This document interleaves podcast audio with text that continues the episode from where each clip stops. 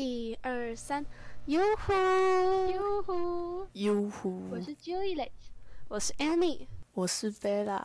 欢迎来到女子高校生的社会观察室。今天来聊聊已经从去年年末炒到今年六月的莱州开放事件，聊聊学生怎么看，吃的会是我们吗？从我们的角度一起来看看吧。在开始之前，希望你们可以订阅我们的节目，也欢迎到我们的 Instagram 跟 Facebook 追踪留言哦。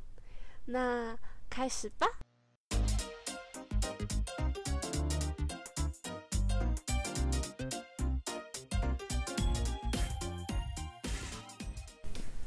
今年台湾人大放宽了含有莱克多巴胺的美国猪肉进口，你们应该知道这件事吧？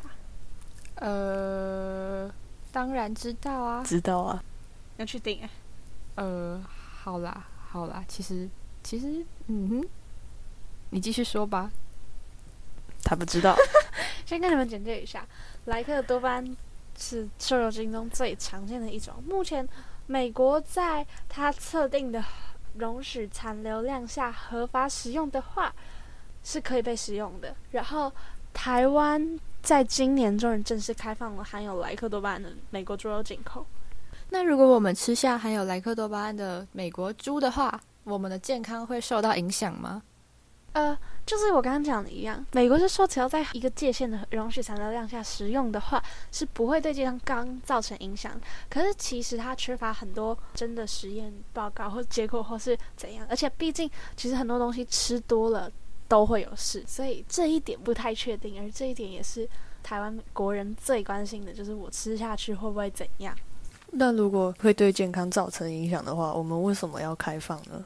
现在看起来最大的用因是因为跟美国的国际关系的部分，从经济关系到主权问题的关系来讲，因为美国对台湾是贸易逆差已经很长一段时间了，所以可能可以透过开放美猪进口来改善中间的逆差，跟增进美国跟台湾的友谊，大概是这个概念，就这是主要的诱因啦。不然，其实说真的，就要会造成这么大争议的东西，已经被讨论一段时间，然后它。这今年开放一定也是因为跟美国的国际关系这一部分。那既然我们都已经知道这么多人，我们现在到底是在吵什么呢？现在这样看起来，就主要有几点。第一就是我刚刚讲的，健康到底会不会受影响？然后再来是，真的可以透过这件事跟美国任何关系的改善吗？然后还有，谁要进口了之后，谁要吃？国军是犯人，是军工教还是？如果人民不吃的话，那难不成政府要吃吗？还有进口美猪之后会不会对台湾畜牧业造成影响？目前主要看起来是这几点吵得比较凶。还有来猪的标识，这个最凶。如果台湾进口美国猪的话，会打击到台湾的猪肉销售，那我们学生会不会也吃到？想知道这个问题的答案？听下去，我们今天会就四个大面向讨论。第一个就是来者标识，再还有美台美贸易的部分，然后第三个就是谁到底谁要吃来猪，然后第四是从我们角度看到的来猪争议底下的社会现况。现在情况就是政府只有规定进口的猪肉标示它的产地，但是它不强制标示是否它含有莱克多巴胺。但是现在大家最担心的就是吃到含有莱特多巴胺的猪肉，为什么政府不强制表示呢？我觉得其中一个原因应该是因为主批检疫的药剂费太贵，所以没有办法做到每一批都筛过。然后再来是因为我觉得标示之后，就如果没有人要买的话，就会变成大家都要走底下的流程。反正我觉得有很多不同种原因。有一个破解方法，就是我们在购买猪肉的时候，只要选择上面有标示台湾猪标章的猪肉产品就可以了。毕竟大多数的台湾猪其实是没有施打来剂的，所以我们可以放心的去选购。Yes。那如果只标示产地的话，是不是还有除了美国以外的国家也有人让猪打莱克多巴胺？嗯，对，这也是其中一个让大家很担心的点。不，毕竟不只有美国。会对猪打莱克多巴胺，所以说不一定来从美国来的全部都是来猪，也不一定不从美国来的就不会是来猪，而且其实也很有可能会产生所谓挂羊头卖狗肉的这种情况发生。毕竟这种事情在以前的台湾也不是没有发生过。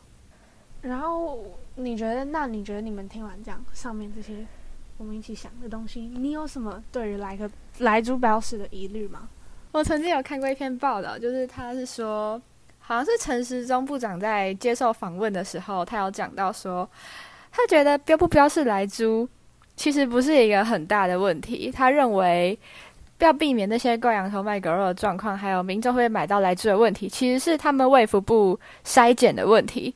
他说，统一那个 mark，mark，mark。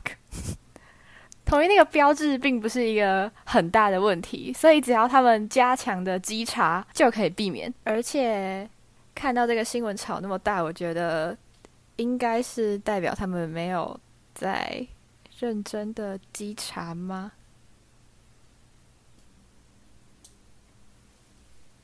嗯。不知道耶，但我其实我其实觉得没差，也不知道为什么。反正美国也说啦，他们说只要不要一次吃太多猪肉的话，不要超过那个量，其实对身体是没有疑虑的。我觉得反正我随便乱吃都长到这么大了，就是顺其自然啊，船到桥头自然直嘛。台湾人就是太紧张了。如果。不标示有没有含有莱特多巴胺的话，老人小孩吃下去会不会怎么办？像那个，哎，你吃了会不会长不高之类的？有够针对。好，我现在补充一下我们身高的处境，就是因为 Julia 跟 Bella 都是身高直逼一百七的，你们应该是一个一六八，一个一百一六九吧？好，反正就差不多这个高度。然后我本人大概是一六二，四舍五入之后一六二。的大概的这个高度，然后他们两个刚好也住在大新北地区，我住在台北，所以我们的身高就像台北盆地跟新北市的概念一样，形成一个盆地的状况啊。所以如果来猪真的会对人体有造成什么影响的话，那我可能会是。但其实我之前听到来猪的新闻的时候，我那时候心想就是觉得应该没差吧，反正就。如果说他真的偷偷摸摸混到市场里面来的话，我们吃也吃啊，也没有造成什么太大的问题。更何况，呃，我从小到大就是到处随便乱吃，吃到现在我也长得这么高了嘛，是吧，Annie？对，真是恭喜您呢，台北本地。我说，其实这一段这些忧虑都其实有一点杞人忧天，毕竟。大家现在都会认明台湾猪标章，然后只吃台湾猪。啊，然后题外话就是，二零一二年开放的美牛进口的时候，也是用才标示产地，但是我们这次就不比较，因为再比较下去真的是没完没了。接下来是台美贸易的部分。嗯，我常常听到一些很可怕的想法，就是他们说政府进口来猪是为了要。拿我们人民的健康去换取美国对于我们的好感度，我真的觉得超级可怕的。所以，为什么美国希望我们开放来猪进口呢？是神奇海螺跟他说的吗？嗯，很有可能哦。我觉得主要的就是执政党想法应该是进口来猪可以在台美关系之中造成一定的影响，包括重建台湾的国际信任跟台美。